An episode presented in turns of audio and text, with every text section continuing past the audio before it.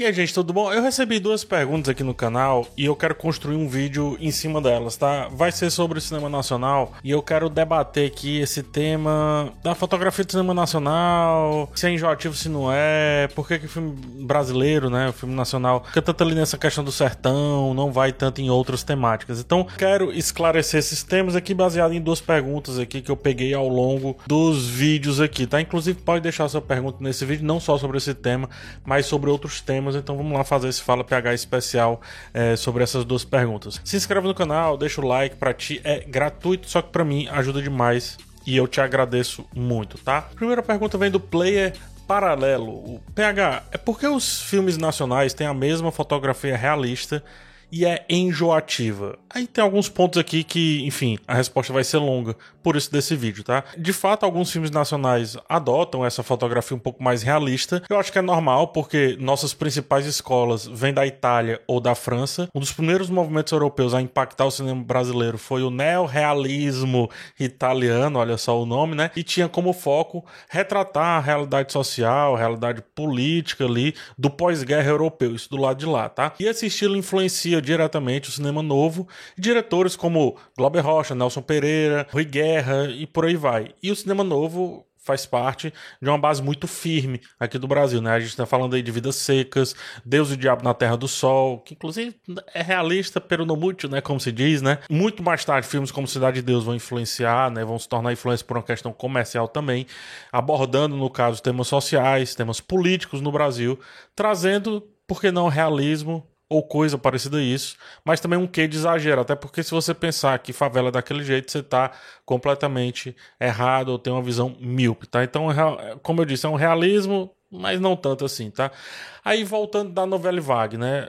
Ou seja, dos franceses. Tinha o lance das inovações narrativas desafiando ali convenções do cinema de estúdio, ou seja, nada muito montadinho, nada muito organizadinho, Vamos fazer o cinema aqui, no meio da rua, captando o som direto, com a luz natural, e isso dá essa fotografia muito realista, né? Que espera o dia acontecer e depende que o dia aconteça para que esse tipo de cinema se faça, tá? Então diminui-se a pós-produção, o que é muito útil num cinema do Brasil que na época era emergente e não tinha tanta grana, como ainda nem tem hoje, né? Tanta grana assim para trabalhar com grandes estúdios para fazer uma grande pós-produção com efeitos e etc, tá?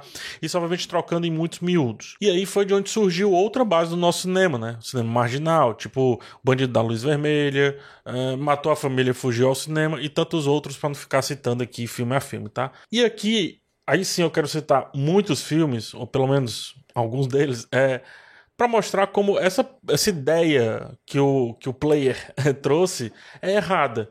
Porque, cara, são diversos os filmes famosos, filmes e séries, inclusive, e até novelas, que fogem desse dito realismo, né? O Alto da Compadecida, uma das maiores comédias que nós temos aqui, dirigida pelo Gael Arraes, apresenta uma estética teatral, tem elementos fantásticos à torta e à direita, né, que fogem bastante do realismo. Carl Burger, não só o Carl Burger, né, mas enfim, ele é um dos diretores do Castelo Ratimbum, que é série e filme, cara, extremamente lúdico, também teatral, nada realista, né, traz animação, live action, traz fantoche. Olha só o tanto de coisa que está misturado em algo que é extremamente popular, como, como é o Castelo Ratimbum, né? Todo mundo conhece, quer dizer, muita gente conhece. A Festa da Menina Morta, do Matheus Nastegaia. É todo místico sobre essa jovem jamais encontrada. E aí fica só as roupas rasgadas e manchadas ali de sangue sendo adoradas e consideradas então sagradas. Nada realista também. Temos o Tatuagem, do Wilton Lacerda, aborda a cultura underground, usa cores extremamente saturadas, vibrantes, né? Cores cítricas ao extremo. O próprio Bacurau, do Kleber Mendonça Filho e do Juliano Dornelles, mistura diversos temas, diversos gêneros, melhor dizendo. Sci-fi ao faroeste, cara. Se passa inclusive no futuro. Outro exemplo, para não ficar, sei lá, três dias falando aqui de filmes, é o Febre, da Maia Darim. É Darim ou Darim, eu não sei.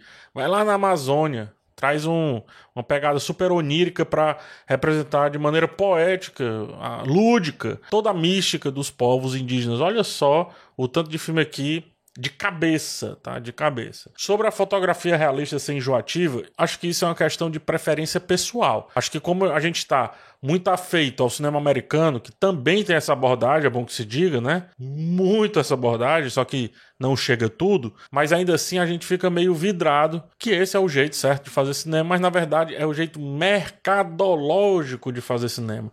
O cinema nacional tem um leque imenso de gêneros e estilos visuais que atendem a diferentes gostos, mas aí realmente precisa explorar diferentes filmes, diferentes diretores, diretoras e não esperar que o mainstream vá ditar as regras. E ali o Aliata, eh, que está inscrito aqui no canal já há três anos, eu agradeço pelo tempo. Alguém sabe explicar porque o sertão é tema muitas vezes de várias obras, um país imenso, parece que só existe favela e sertão. E aí a gente, é, eu já respondi um pouco na pergunta anterior, só que eu vou utilizar isso para ir um pouquinho além, tá? Primeiro que o sertão representa uma parte significativa do território brasileiro brasileiro e é uma região marcada por desigualdades sociais e econômicas que dali surgem diversas histórias importantes de serem denunciadas ou simplesmente abordadas, né? A arte tem essa feitura de ir no real, trazer o real, trabalhar o real ou criar um realismo a partir disso ou criar o um lúdico também. Então, além disso, né, tanto o sertão quanto a questão do que você chamou da favela, né, é, ou seja, das classes sociais mais baixas, tem um conflito pré-imposto e que eu acho que são debates inesgotáveis até que a realidade mude. E quando a realidade mudar, muito provavelmente esses filmes eles vão vir mais como um que nostálgico, um que de comparação ou algo parecido, tá? Outro ponto que eu falei é a origem do nosso cinema, né? As bases da nossa escola cinematográfica vindo lá de movimentos europeus que almejam, como eu já disse, o realismo. E o sertão e tanta favela, né, as classes sociais mais baixas, é grande parte da realidade brasileira. Tem o fato que a arte exprime a realidade, como eu já disse, o sertão é uma realidade brasileira muito comum, muito forte, com muitas famílias estando lá ou saindo de lá. Minha família mesmo é fruto do sertão, sertão aqui do Ceará, de uma cidade chamada Cedro, no nosso interior, cidadezinha bem pequenininha. Eu muito me orgulho disso, ao ponto de, é, caso, quem sabe, tô só elocubrando, tá? É hipotético, eu não tenho essa ânsia, mas caso, provavelmente eu vá fazer alguma coisa, seria muito certo que eu iria cavucar nas minhas origens e ia acabar indiretamente ou diretamente partindo desse princípio da origem da minha família e, portanto, também da minha origem. Lembrando que a gente tem sertão em vários cantos do Brasil, ou seja, é muita gente, é uma realidade muito grande. A bolha urbana, digamos assim, e mesmo dentro da bolha urbana, há todos esses assuntos aqui envolvidos de maneira indireta, mas a, a bolha urbana ela é bem pequena se a gente comparar a bolha que é o Brasil, como você mesmo disse, né? o Brasil é muito grande. O outro fator importantíssimo, tá? A nossa literatura tem a tradição de abordar o tema do sertão desde sempre. E o cinema ele herda disso também. De autores, sei lá, como Euclides da Cunha, Graciliano Ramos, João Guimarães Rosa, Raquel de Queiroz. As obras literárias, elas influenciaram sim a geração dos cineastas ali, numa época muito pujante do Brasil que definiu de novo, falando esse termo, as bases do cinema brasileiro. Estou falando de década de 40, 50 e 60, o que por sua vez influencia mais gerações de cineastas, porque os 60 já vão influenciar a galera de 80, de 90 e assim vai se retro retroalimentando, tá? Cineastas que se inspiram dessa vez pelas temáticas das suas obras favoritas, só que agora no cinema. Então sai da literatura, cinema e assim vai, né?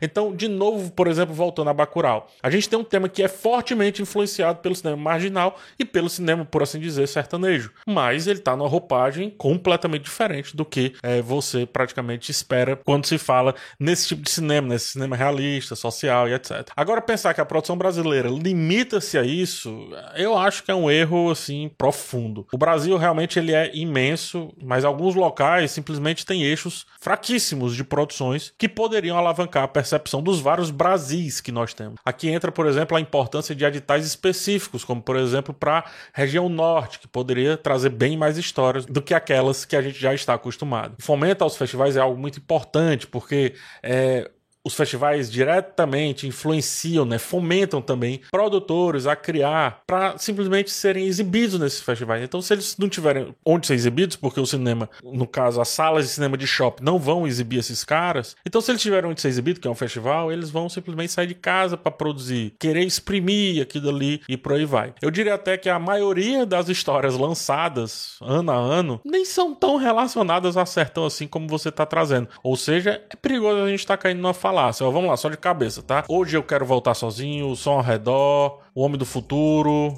Tropa de Elite, 3%, Dois Coelhos, Lobo atrás, atrás da porta, Estômago, O Cheiro do Ralo, Homem que Copiava, Meu Tio Matou um Cara. Cara, só de cabeça isso é só coisa mainstream, só coisa que eu não precisei cavucar.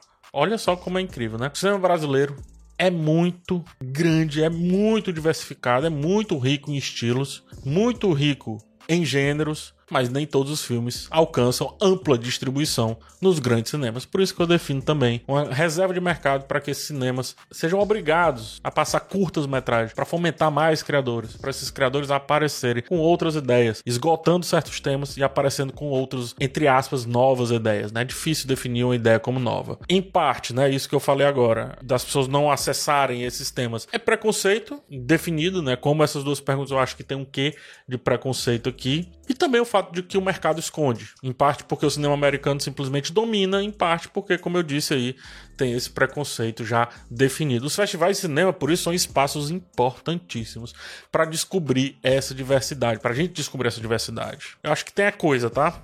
Tem muita coisa. No último filme, no último festival que eu fui de curtas, eu vi um filme lá do Cristec, um curta do Cristex, um espetáculo assim, um espetáculo exuberante. Fora isso, tem lá ficção científica, comédia, ação, drama, enfim, diversos gêneros. Como eu disse, tem muita coisa. Você que não tá indo atrás, Agora, se ficar esperando chegar, lascou-se, meu querido. Vai esperar sentado ou vai continuar recebendo sempre a mesma coisa, sempre aquela feijoadazinha que pode ser até boa, mas é enlatada, né? Então, ao longo no longo prazo, quem sabe pode fazer um pouco mal. Então, as duas coisas podem conviver tranquilamente, tá? O cinema que vem de fora aí, que a gente já tá mais acostumado, o cinema brasileiro. Muito difícil rasgar definições sobre o cinema brasileiro sem conhecê-lo profundamente. É muito difícil, é muito perigoso levar isso para uma roda de debate sempre vai te deixar pouco visto como o cara que realmente não entende, não conhece muito ali do que está sendo abordado. Mas também eu entendo por que, que esse pensamento surge. É uma certa dominação que há desse cinema, não é nem estrangeiro, né? Do cinema americano, que todos nós sofremos isso, inclusive também esse canal que tenta respeitar, ou tenta, não é nem respeitar, tenta responder a um certo hype. Um dia a gente vai mudando isso devagarinho, não dá para fazer uma grande ruptura, mas aos poucos a gente vai trazendo outros temas, tá? Então fica também aqui uma autocrítica para mim, né? Que deveria ajudá-los um pouco mais a descobrir tais filmes. Um dia vai dar certo, a gente chega lá bem devagarinho. No mais, um forte abraço em vocês, muito obrigado por chegar até o final desse vídeo, para encontrá-los numa próxima oportunidade